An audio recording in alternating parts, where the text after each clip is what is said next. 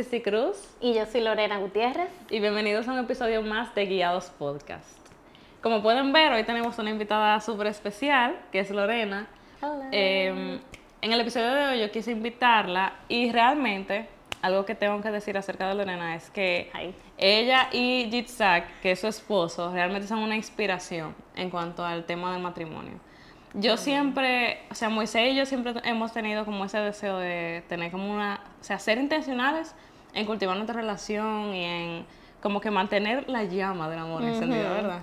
Y realmente nosotros El hemos podido fuego. ver que ustedes también son muy intencionales Sí. en eso. Entonces, antes de comenzar con el episodio, yo te quería preguntar como que qué los inspiró a ustedes a, a ser así.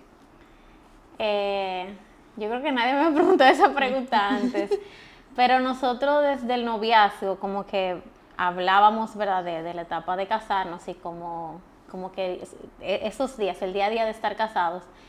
Y como decíamos siempre, como que queremos ser como eternos novios, porque la gente como que es, eh, por costumbre, como que usa la palabra novio como que algo súper, ah, y matrimonio como, como algo más formal, más serio, que sí Sí, que... ajá. Y nosotros decíamos como que nosotros por sí nuestra esencia, nosotros somos como que muy niños, como que y muy chelchosos y muy no sé qué.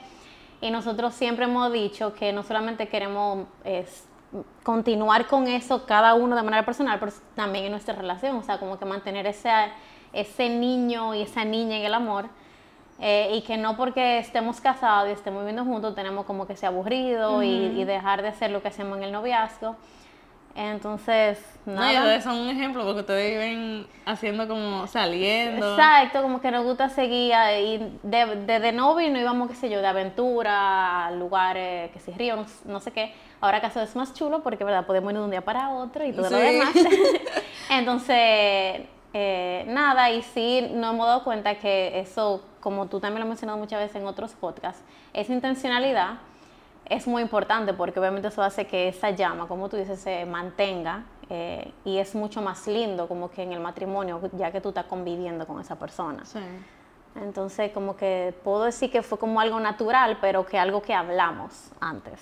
No, o sea, con eso que tú dijiste realmente, se nota como que ustedes fueron intencionales en... O sea, como que desde el noviazgo. Exacto, desde el noviazgo hablábamos mucho, hablábamos mucho de ese tema, hablábamos mucho de cómo nuestro día a día casados, o sea, no fue como algo improvisado, entonces yo diría que salió natural porque lo hablamos mucho antes, en verdad, ahora, ahora que lo pienso. Moisés y yo también lo hablábamos antes de casarnos, pero lo mío venía más como desde el miedo, puede decirse. Ok. Del miedo de, por ejemplo, de no repetir los patrones que otra, yo veía en otros matrimonios. Y de la cosa que la gente te decía, me imagino. Exactamente. Como que lo que le llena la cabeza a uno de lo que el matrimonio es, aún en- dentro del mundo cristiano. Sí, lamentablemente. Y como que yo veía personas como que cuando se casaba, como que ya no se veía ese mismo amor de cuando eran novios. Eh, y, la, y si tú lo piensas ahora mismo, la gente, vamos a decir, idolatra más el noviazgo que el matrimonio. Sí. Porque la gente como que tiene la perspectiva de que el noviazgo es la etapa más bonita, el matrimonio ya como que lo daña Sí, todo. incluso Y- yo conozco, perdón, no. antes que se me olvidara, yo conozco personas que lo dicen, no, yo no me quiero casar porque como que cuando tú te casas se, se embroma todo. Como que tanto de personas no creyentes como creyentes, o sea, como que tienen como que esa espina de que en el matrimonio ya todo va a ser gris, aburrido y ya se va a ir la chispa. Sí, pero al final eh, yo entiendo que la clave es lo que ustedes hicieron, como que eso va a pasar, o sea, la relación se va a descuidar si ustedes permiten que se descuide. O sea, si ustedes no hablan de lo que ustedes quieren en su matrimonio, si ustedes no hablan de como de, de lo que desean cultivar en, Claro. su, en su matrimonio. Y yo entiendo que ya con eso mismo podemos entrar directamente Al, al episodio de hoy, que es acerca de como puntos a tener en cuenta para entrar en una relación. Y yo entiendo que este es un episodio como muy importante porque hoy día la gente, yo siento que entra en relación como que sin un propósito. Sí, O sea, como que yo me voy a meter de- en amores con alguien, voy a ser novio porque sí. como sin, sin mira, sin fin. Sí, es cierto. Y al final, o sea, como que, ¿cuál el propósito? ¿Para qué Exacto. me estoy metiendo en amores? Exactamente, para pasar el rato y al final ese rato termina tú pasando un mal rato porque tal vez no Sí. elegiste bien por eso mismo. Sí, exacto. Entonces yo siento que nosotros, más como en esta generación, que tenemos como que tantas herramientas para aprender Sí. y aprender, o sea, de las experiencias de otra persona también. debemos ser más intencionales como en cuidar nuestro corazón 100%. y como que analizar qué cosas, como que qué experiencias yo quiero tener en mi vida. Yo quiero meterme en una relación simplemente porque sí, o realmente yo quiero que en la relación que yo vaya a entrar tenga algo, tenga propósito. Tenga propósito. Y que te su o sea, que tú puedas sumar y también te pueda sumar esa persona. Claro. Yo pienso que entonces que el primer punto de eso mismo sería como no, no entrar en una relación porque sí, como que o porque me siento solo, me siento sola, eh, o porque, qué sé yo, necesito una persona para hacer tal cosa, eh, porque, no sé, yo veo otra persona que le va mejor, eh, Sí, como en el hecho de comparar, no, ella o él tiene una pareja, entonces mira todo lo que puede hacer, o cómo le ayuda en su negocio, lo que sea, entonces no, yo necesito a alguien. Eso en verdad no, no es bueno. No, no, o sea, al final yo entiendo que también eso iría de la mano con el no idolatrar el noviazgo. Sí. Porque, o sea, yo, estaba, yo lo mencioné ahorita, pero como que caemos en ese error de idolatrar el noviazgo y eso nos crea como una necesidad que realmente no existe. Que no, exacto. Entonces, lamentablemente al final terminando, terminamos buscando pareja, terminamos eligiendo mal y terminamos, como tú dices, pasando un mal rato. Exacto. Simplemente por tener una motivación incorrecta al momento de, de buscar pareja. Exacto, eh, eso es muy cierto. Yo incluso conozco eh, así casos de que eh, entienden como que por ellos mismos no se valen y yo no soy, no sé si mencionar aquí, yo no soy muy partícipe como de lo que se está vendiendo como amor propio a un punto, pero a cierto punto sí es importante porque por eso mismo entiendo que muchas personas caen en el hecho de que me siento sola, necesito a alguien, pero realmente, o sea, tú tienes que sentirte cómodo contigo mismo y ya. Eh, incluso en la Biblia, o sea, las relaciones están, o sea, primero Dios, como que, y luego como que, ¿verdad? Tu esposo dijo no sé qué. Pero en eso, o sea, si tú no, es, y eso pasa cuando tú tienes una relación y te ha pasado a ti, o sea, si tú no te ven contigo mismo, eso va a traer problemas Sí. con otra persona. Entonces, si tú te entras en una relación con ya problemas tuyos de cualquier ámbito, y entonces te entra en una relación, eso es lo que va a causar más problemas. Sí, Como no. que eso no te va a solucionar el problema, lo que te va a causar es más problema. Sí, a mí me pasó eso, por ejemplo. Eh, porque lamentablemente yo era de la que se entraba en relación. Porque Por- sí. por compañía O sea, o por porque lo que sea. quería pasar el rato heavy, quería tener a alguien que me hiciera sentir bien, quería sentirme cómoda. Entonces, eh, yo tenía muchas heridas. Y al final, lamentablemente, por yo no sanar esas heridas, yo causé mucho daño. Mm. Y principalmente, ya, ya lo hemos hablado aquí, pero a Moisés yo le causé mucho daño.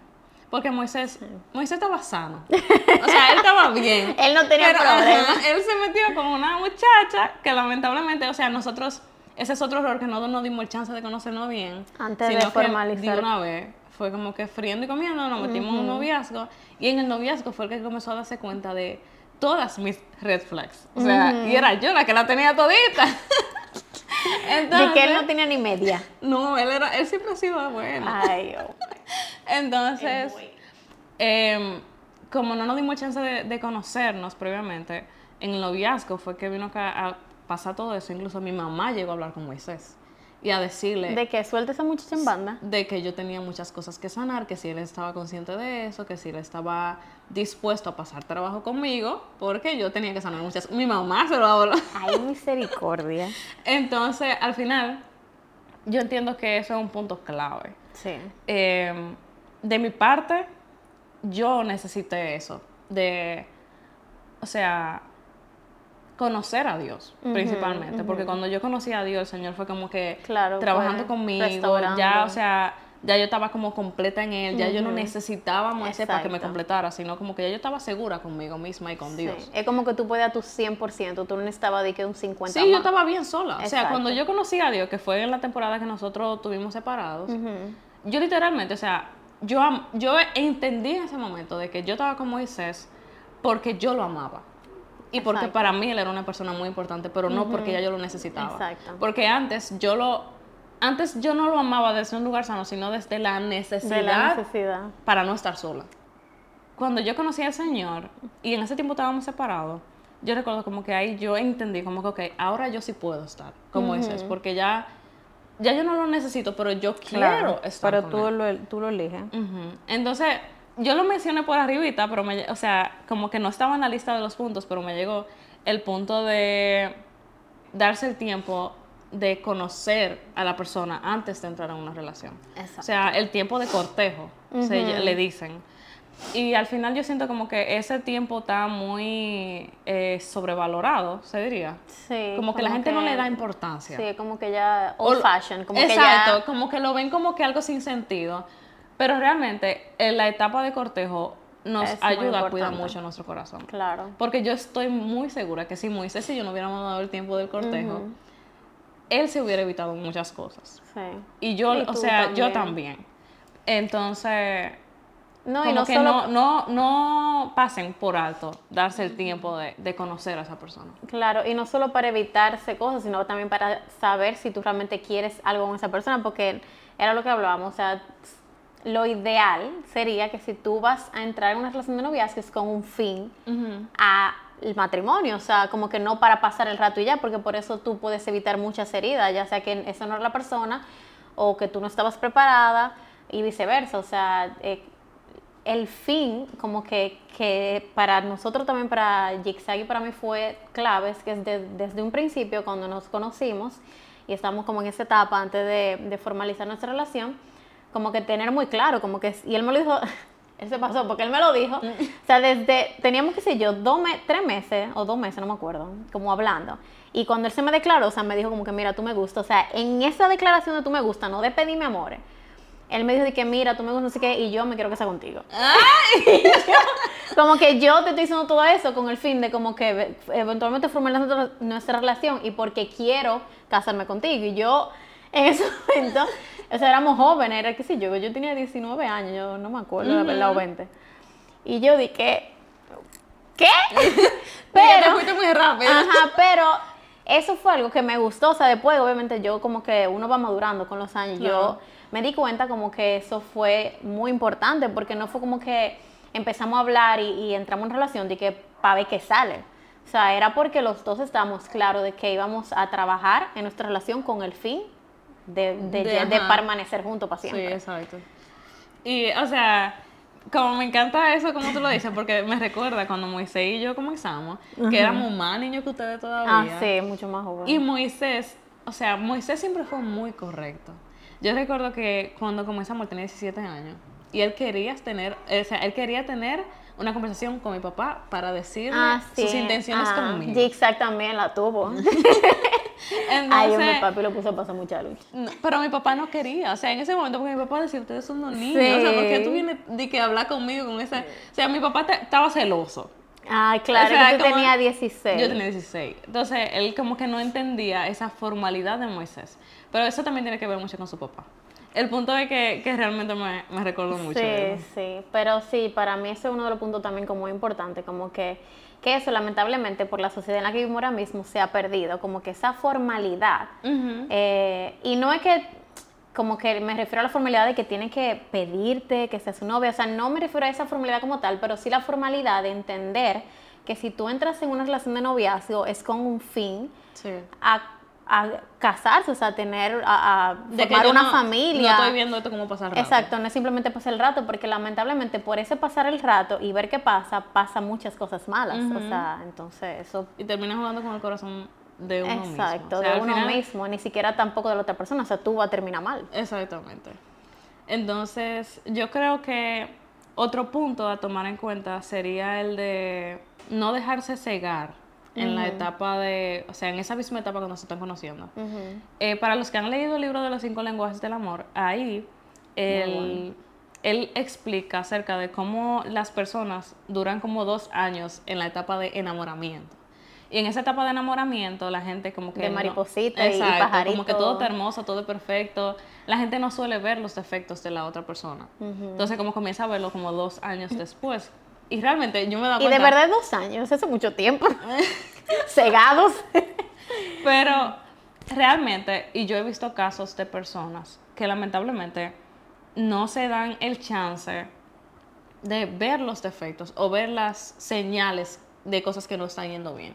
Por ejemplo, eh, vamos a decir que Moisés no vio las señales conmigo Ah, en esa etapa. Eh, pero también he visto personas que no las, no se diría victimizar la palabra, sino como que las suaviza. Mm, ah, sí. Como ven los, ven los defectos, ven las cosas negativas, Lo pero excusan, las tal vez. Ajá. exactamente. Entonces, al final, por no darse el tiempo de ver esos defectos y hablar de esos defectos, de mira, tú tomaste esa actitud conmigo, pero a mí no me gustó esa actitud. O tú hiciste tal cosa, a mí no me gustó esa forma. De, Claro. O sea, no tener esa conversación, dejan pasar eso y a la larga puede causar mucho más problemas. Y muchas veces tampoco la tienen, digo, porque son conversaciones incómodas que lo son. Entonces prefieren decir que, ay, no, tal vez eso es eso de esta vez, y qué sé yo qué, y la dejan pasar, y la dejan pasar, y la dejan pasar. Y yo digo que también como que, gracias por traer ese punto, yo entiendo que las, conversa las relaciones se vuelven más fuertes. Y no hablo de relaciones de noviazgo, sino Cualquier cualquier relación. tipo de relación se vuelve Cuando- más fuerte cuando hay conversaciones Siempre, incómodas. sí, eso aplica en absolutamente todo. Cuando uno es honesto en cuanto a las cosas que le gusta, las cosas que no le gusta, lo que está sintiendo, lo que está pensando, porque eso te da el chance como de, de tú poder sentir que tú puedes ser tú.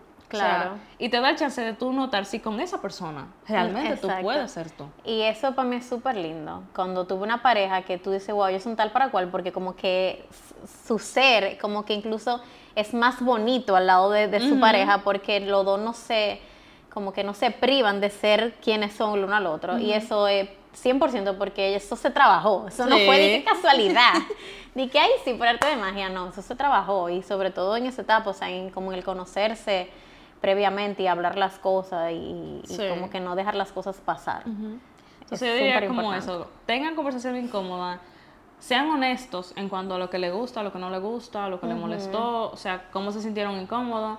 Obviamente siempre eh, procurando como guardar el corazón de tu pare- de esa persona, no tu pareja, sino de esa persona con la que tú estás hablando, con la que se están cortejando, porque al final la intención no es herir a esa persona, Claro. sino tener una conversación honesta y decir, no me gustó esto, vamos a buscar una solución, si se puede encontrar. Exacto. Y también como que algo que yo me acuerdo que Jigsaw y yo también hablamos, ya éramos novios, como que los no negociables de cada uno también. Ok. Que esas conversaciones pueden pasar o en el noviazgo o antes, como que, que, como que dentro de, ¿verdad? Lo que eh, tal vez, porque hay cosas que se pueden dejar pasar, porque tal vez son, bueno, no me afecta tanto, como que ser... eh, como- Flexible.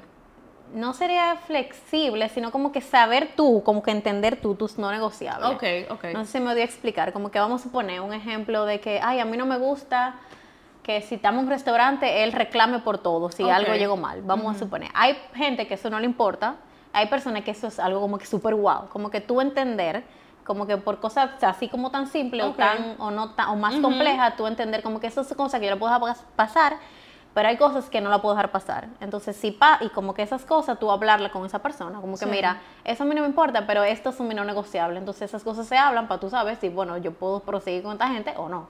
Sí, está muy bueno ese punto, ¿verdad? O sea, yo Como siento algo que así. Moisés y yo llegamos a tener esa conversación, no quizá con ese, ese como título de la conversación de los no negociables, pero realmente nosotros sí llegamos a tener esa conversación. Y al final es importante para tú darte cuenta de eso mismo, o sea, si al final yo puedo seguir con esto, eso que tú me estás diciendo, yo puedo trabajar con eso, yo puedo Exacto. ser flexible en cuanto a eso que tú dices, o no me cuadra. O no me cuadra, exacto. A eso me refiero. Y otro punto que yo creo que, no sé si sería el más importante, pero sí ha sido súper vital para mí, para Zigzag, es el tema de como tener el mismo mindset, como la misma mentalidad y propósito como en la vida. No sé si suena muy como que, wow, pero es como que, ¿verdad? Eh, como que compartir los mismos, dentro del, del, del tema, vamos a poner básico, los mismos valores bíblicos. Dentro de eso, como que hay muchas, vamos a decir que hay muchas variantes, no sé cómo explicarlo. Eh, pero que dentro de eso nosotros compartamos lo mismo, o sea, como que tengamos un mismo sentir en cuanto a nuestras metas, en cuanto a nuestro propósito del día a día, o sea, como que uno como persona, cada quien tiene sus sueños, su meta y todo, pero junto con esa persona, como que no andar aéreos en su relación, o sea, Sí. como que vamos a suponer, desde que éramos, que nos estábamos hablando, nosotros como que sabíamos qué queríamos con nuestra relación eh, para el año que viene. Que si éramos novios, como que sabíamos como que, ok, ahora queremos casarnos. Antes de casarnos, sabíamos, habíamos conversado como que, ok, cuando nos casamos, esta es nuestra primera meta.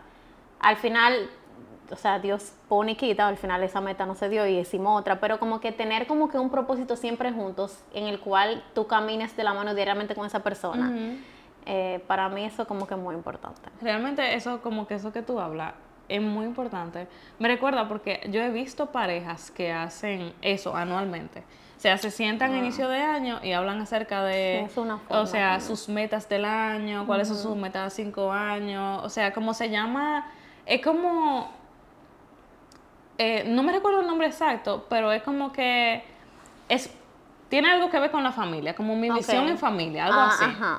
Entonces, también yo siento que eso es muy importante porque antes yo pensaba que en el matrimonio era siempre como tener una cita y que uno siempre iba a estar junto y todo iba a ser siempre bonito. Justo en el primer año de casano yo me di cuenta de lo fácil que es estar en la misma casa y estar como que comenzar a separarse. Porque o yo estaba limpiando y estaba haciendo ejercicio y estaba haciendo mis propias cosas y Moisés estaba por su lado también.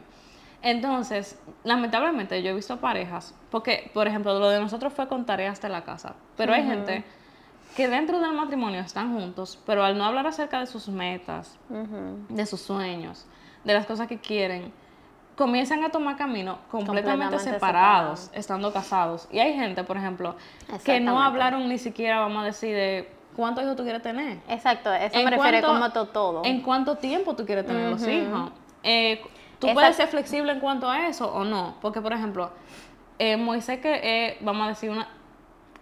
Ok, voy a traer el tema ya, ¿verdad? Moisés quería esperar cinco años para tener hijos. Sí, yo me acuerdo. Pero a mí me gustan los niños. Un año. a mí me gustan los niños. Sí. Entonces, ok, él dijo, vamos a llegar entonces a un balance, vamos a esperar tres años. Entonces ya como que lo hemos hablado, sabemos por ejemplo cuántos hijos queremos. En nuestro plan está tener esta cantidad de niños. Ahora, que sea lo que Dios quiera también al final. O sea, uno deja la mano de Dios que, fluya, pero uno habla acerca de lo que uno quiere. Y uno habla acerca de las metas que uno tiene. ¿Dónde queremos estar de aquí a cinco años? ¿Cuál es tu sueño? Tú deseas, por ejemplo, el sueño de Moisés. importante. A él le encanta viajar. Yo no soy tan fan, pero yo he decidido, o sea, involucrarme en eso de que si él le encanta viajar, pues vamos a buscar las oportunidades de viajar.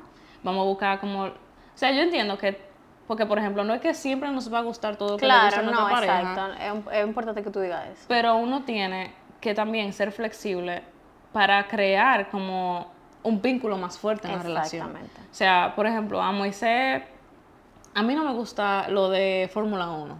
A Moisés le encanta Fórmula 1. Entonces, ¿qué yo hago? Bueno, aunque yo no sepa de eso, y él se ríe a veces, yo le pregunto por la gente que está ahí. Y yo le digo, ay, ¿cómo, ¿cómo le fue en la carrera? ¿Viste la cosa que salió? Yo le comienzo a decir qué nombre a lo loco, para que él sepa que por lo menos yo sea un poquito del tema. Entonces, que él, que él sienta que a mí me interesa lo que a él le interesa, aunque no me guste. Sí. Entonces, yo siento que muchas veces en las relaciones la gente está demasiado centrada en lo que a mí me gusta y punto. O sea, a mí me gusta esto y a mí no me gusta esto.